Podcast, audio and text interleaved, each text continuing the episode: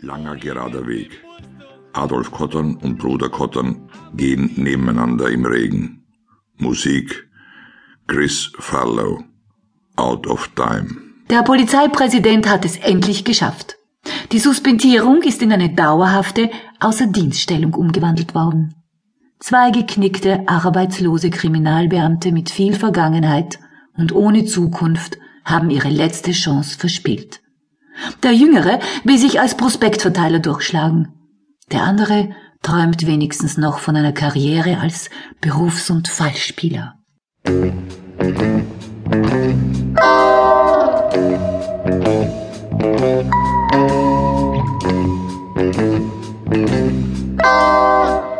Sicherheitsbüro. Heribert Billig steht beim Papierkorb, lässt zerrissene Fototeile von Adolf Kottern und Bruder Kottern in dem Papierkorb flattern. Paul Schremser, besorgt, und Alfred Schrammel, freudig, sehen zu. Diesen Tag muss ich mir im Kalender rot anstreichen. Zwei auf einen Streich.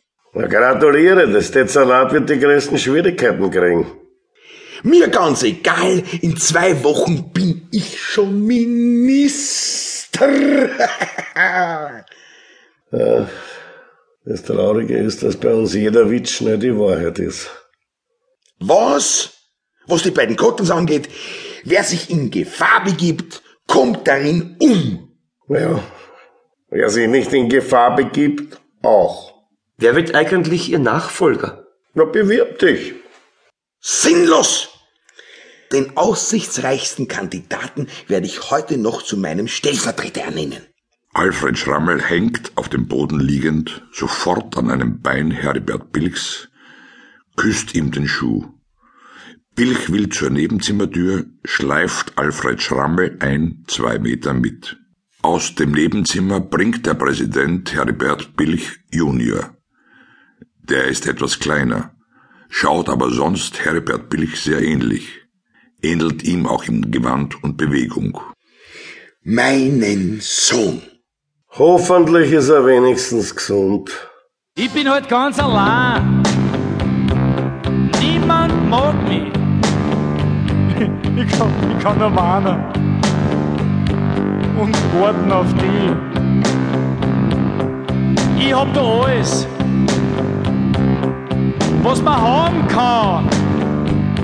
Doch alles, was ich hab, mich schaut keiner an.